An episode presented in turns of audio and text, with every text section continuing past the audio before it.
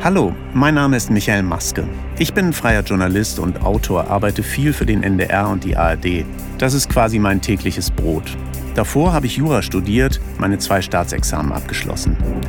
Vielleicht ist das ja auch ein Grund, warum ich diesen Podcast angegangen bin. Es geht um eine der bekanntesten Familien in Hamburg. Das Sorgerechtsdrama. Wem gehören die Kinder oder entführt in der Silvesternacht? Nur ein kleiner Auszug aus der umfassenden Berichterstattung. Der Fall Block sollen vermummte Männer aufgetaucht sein. Sie sollen Stefan Hensel auf dem Boden gedrückt haben und die Kinder haben sie mitgenommen, in zwei Autos gesetzt und sind mit denen davon gerast.